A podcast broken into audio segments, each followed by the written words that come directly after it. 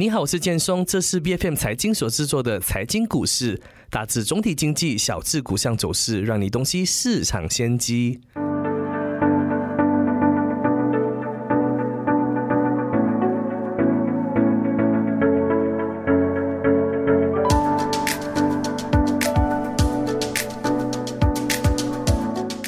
即将提成修订后的二零二三年公共卫生烟草产品管制法令，其中将包含世代禁烟的条文。那这项举措呢，受到非烟民的鼓舞，但在经济角度上的确会对业者带来很大的冲击。那事实上呢，我国早已制定二零二一年至二零三零年全国烟草管制大蓝图，并计划在二零二五年将吸烟人口呢比例从二十八先降低至少于十五八先。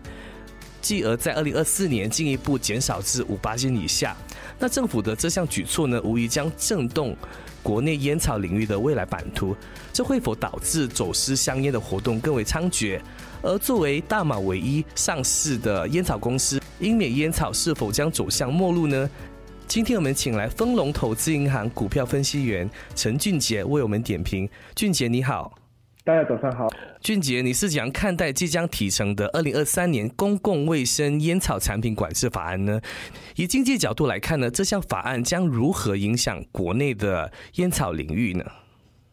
那么我们是认为需要通过烟草法案的紧迫性已经变得越来越明显了，特别是政府在没有任何行规的情况下。将用于电子烟的尼古丁液体从 Poison List 中删除。那么需要注意的是，目前在没有任何法规与销售尼古丁电子烟产品的情况下呢，任何人都可以接触到这些产品，包括儿童和十八岁以下的青年。所以，通过该法案，政府可以制定各种急需的法规，例如未并可用的口口味、为公司的广告宣传方式。和为产品的规格，所以我们认为通过这一个啊烟草法案呢，将有利于消费者和烟草公司。一来，消费者将免受误导性广告的影响；二来，可以获得更安全的产品。毕竟现在在市场上有一些电子烟的液体，目前所含有目前含有高于推荐的尼古丁含量，同时。在有法规的情况下呢，烟草公司也将会更倾向于推出他们自己的电子烟产品至马来西亚市场，从而使他们的收入来源多样化，而这将也会有利于政府进一步提高啊他们的税收入。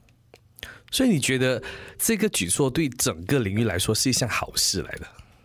对我们认为整体来讲是会是一个非常好的事情。君姐，你看走私香烟呢，一直以来都是大马政府想尽办法去杜绝的活动。那走私香烟呢，不止让业者蒙受庞大的损失，它也直接影响大马政府的税收嘛。那未来随着该法案的实施，你看走私香烟它会不会更难以去管控呢？或者说这将进一步助长这些非法活动呢？在在考虑到烟草法案将制定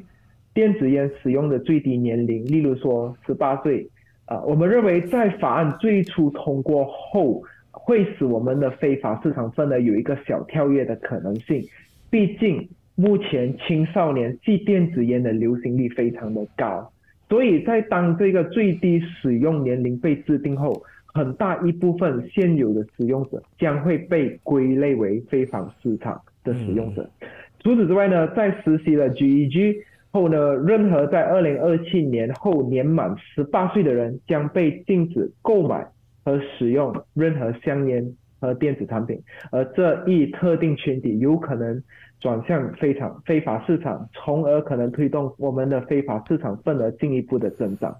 所以。为防止出现这种情况呢，我们认为政府在实行在实行 GEG 的同时，要采取更严厉的执法措施，来戒止我们非法市场份额的进一步增长。值得注意的是，政府在二零二零年的预算案中采取了一系列的政策打击非法市非法香烟市场后呢，我们的非法市场份额已从七十八的高位。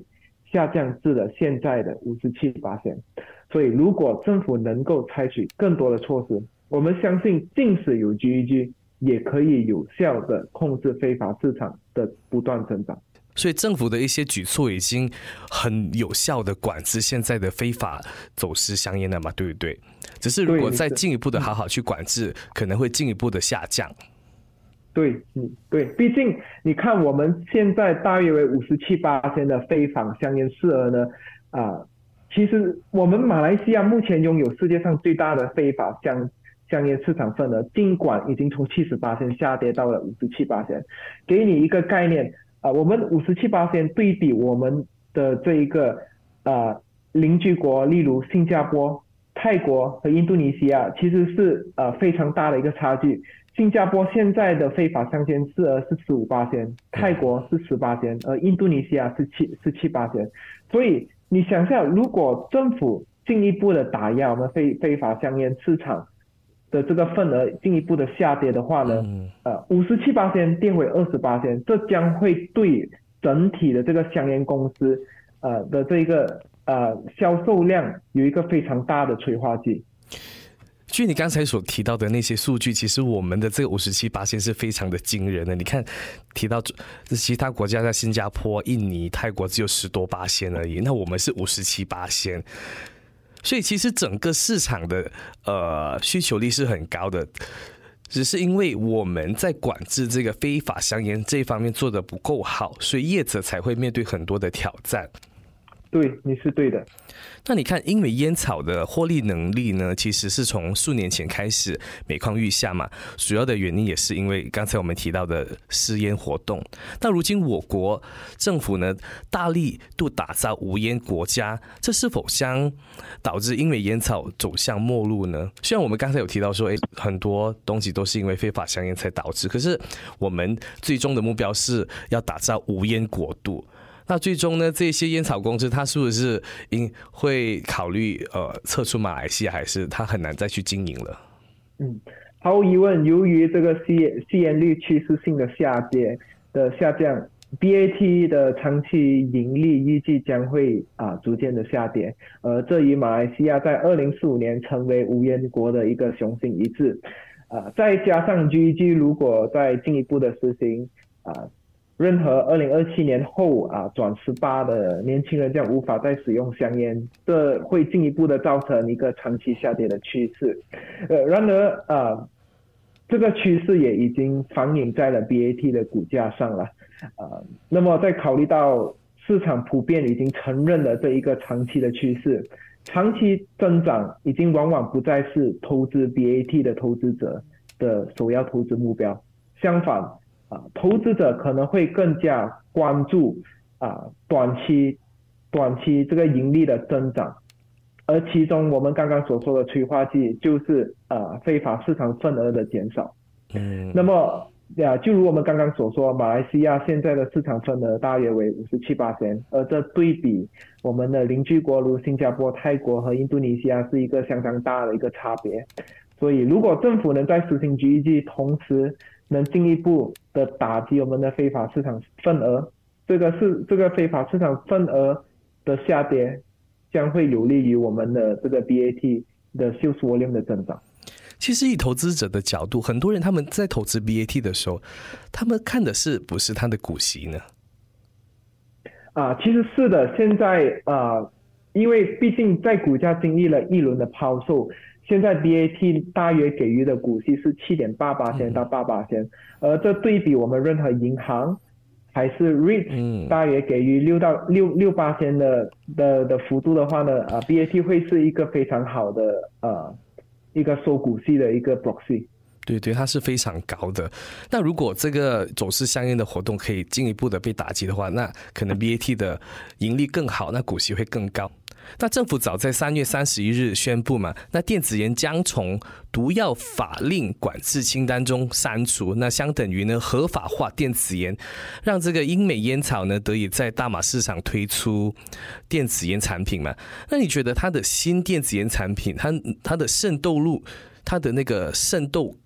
度呢，能够与现在这个非常竞争？那你觉得它的这个？电子烟产品呢，它能够跟现在的这些电子烟，呃，市场上的电子烟产品竞争吗？它有能力帮他们走出这个呃水火之中吗？是的，你是对的。政府将电子烟中所使用的尼古丁液体从 poison list 中删除的举动，其实为 BAT 提供了一个推出其电子烟产品 v e 的一个机会。然而，呃，在烟草法案未通过、没有任何监管的情况下呢，我们并不认为 BAT 会急于将他们的 v 产品引入马来西亚市场。嗯，所以。在不知道 Views 的产品的定价结构的情况下呢，Views 对 BAT 的财务影响仍然是一个不确定的状况。此外呢，虽然我们认识到 Views 在全球拥有强大的一个品牌质量，但 Views 是否能成功打入马来西亚市场，有可能会受到一系列的因素所影响。第一，就是市场上现有。电子电子产电子烟产品的种类非常的繁多。二来，当我们通过这个法案过后，再加上政府征收消费税后呢，电子烟的液体的价格会有一个急急剧上涨的一个可能性，而这将会有助于非法市场的形成。因此，Views 是否能成功打入马来西亚市场，还有待观察呢？了解，其实将电子烟从毒药法令管制清单中删除的举措呢，它未来会不会导致吸食电子烟的人数增加呢？那究竟很多这个年轻人对电子烟是趋之若鹜的，他们更视这个为潮流的象征嘛？这个好像非常酷的行为呢，会不会最终以政府的无烟国家愿景背道而驰呢？嗯。这么多年来，我们的电子烟一直处于一个马来西亚监管的灰色地带。嗯，这再加上世界各地使用电子烟的一个大趋势，我们的电子烟行业的市场规模已经增长至了二十四亿令吉，大约是马来西亚传统香烟四十八点九亿令吉的规模的一半了。那么，鉴于这一个电子香烟的市场正在快速的增长。该行业的潜在税收已经不容忽视了。嗯，那么 JDI Malaysia 其实有指出，政府去年错失了从这个电子香烟行业征收八百六十六个 million 的机会。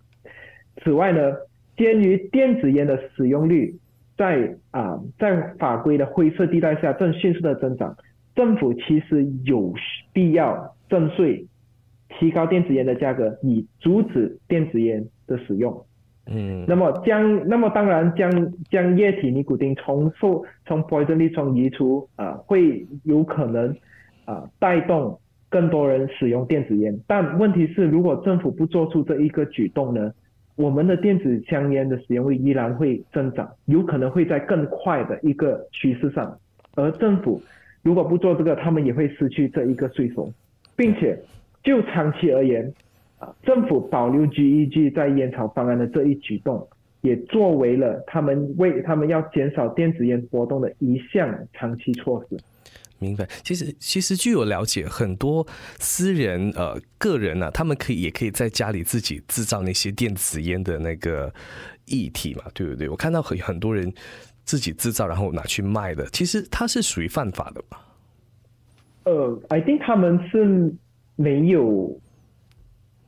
不对，因为因为毕竟你看，现在其实你的电子烟液体并没有并没有一个合法的，因为我们的香烟法案还未被通过，所以你没有一个 standard 规格在你的 liquid weight，所以你也不能啊规划哪一个是属于合法，哪一个是属于犯法，所以这也是为什么我们强调啊通过这一个啊烟草法案是非常重要的。这一来他们会保护我们消费者，让我们知道。啊，有一个规定的一个 standard，使我们不会购买到一个啊危险的一个产品。意思就是说，我们没有办法去制止这些活动，但我们去管制它，来保护这些消费者。因为我之前有遇到一些人，他们会问问他们，哎，你们你是做哪一行？然后我是做电子烟的，我们自己在家制造那些液体，我就觉得哇。如果你可以在家自己做的话，那很多人都可以做。那我们那些消费者的那些呃，他的那个健康还有他的保障是在哪里？那如果政府他插手去管制的话，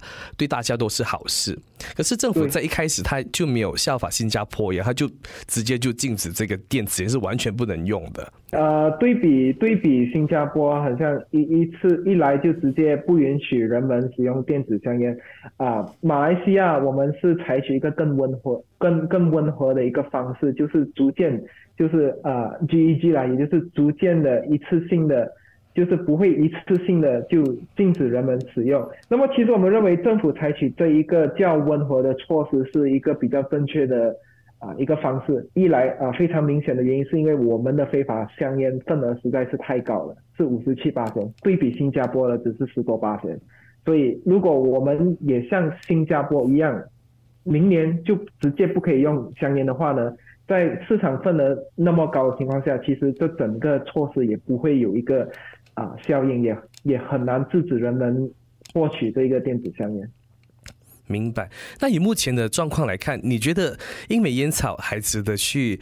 呃买进吗？以持有这个股项的投资者应该如何应对呢？那投资者他们应该趁早撇下烟草公司，去找一些其他的投资呃选择，还是你又觉得说？投资者应该再看一看未来这家公司它的前景是怎么样。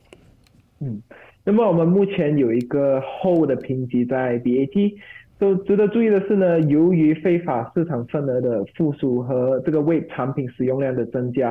啊，BAT 在最新的第一季度的销量有所下降。所以，呃，在 BAT 在市场上还未推出任何 vape 产品的情况下呢，我们认为 BAT 的香烟销量将会持续的被这个电子烟使用量的增加所侵蚀。嗯，所以，那么尽管烟草法案即将在接下来的六月六日至十五日召开的会议上重新进行一读，但由于这个 GEG 缺乏国会议员的支持，我们认为通过该法案有可能会是一项非常。啊，嗯，艰难的一个挑战了。所以，如果这个法案未能在六月呃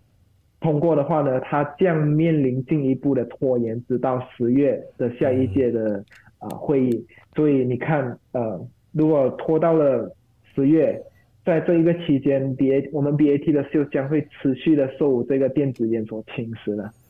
明白。所以呢，这个。呃，烟草公司的前景还是要靠我们政府的法案到底通不通过，然后接下来的内部要怎么走了。那也不至于说导致现在在大马经经营的烟草公司选择在未来撤出大马嘛，还没有那么严重嘛，对不对？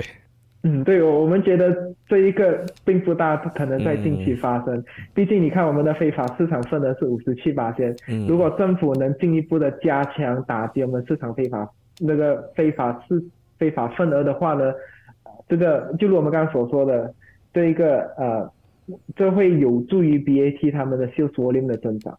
嗯，另一方面呢，政府也计划针对电子烟液体和尼古丁，呃，含尼古丁的这个烟油凝胶呢，征收消费税嘛，并将所征收的这个税务呢，一半拨予我们的卫生部，进一步提升呃卫生服务质量的。那你觉得这个举措能不能提振我们国国内的医疗保健领域的前景呢？那么，根据马来西亚啊电子烟商会进行的一项研究啊，呃，政府预计将从过他们的他们的研究指出呢，政府预计将从国内的电子烟行业征收大约一个 billion 的消费的这个税收入，而这个数字呢，将会在二零二六年进一步的增长至啊一点二个 billion ringgit Malaysia 了。就如果将刚刚所说的税收的一半分配给卫生部的话呢，这大约为五百到六百 million 之间，但啊，这只这仅占二零二三年预算案中分配给卫生部的三十六点三个 billion 的大约一点三到一点六八千，所以非常大。值而且要值得注意的是呢，如果马来西亚在合法化电子烟后呢，啊，仍然存在一个非法市场，这个。这个税收的的收入的数字有可能会有进一步的下跌，因此我们认为这新的收入对医疗保健业行业的影响似乎相对的有限。那呃，我们接下来就去看待政府在提成这个法案过后，诶，在国会有有怎么样的一个反应，能不能通过，然后再来看一看我们这些烟草公司未来的前景。那今天我们也非常感谢俊杰的时间，谢谢你给我们分享了那么多。好，谢谢。财经股市是 B F M 财经所制作的股市分析节目，除了带给您及时的市场动向，也将在每周追踪公司的动态与财经议题。如果你喜欢我们的节目，记得要在我们的脸书专业追踪最新一期的节目，并订阅我们的 YouTube 频道。我是建松，我们下集见。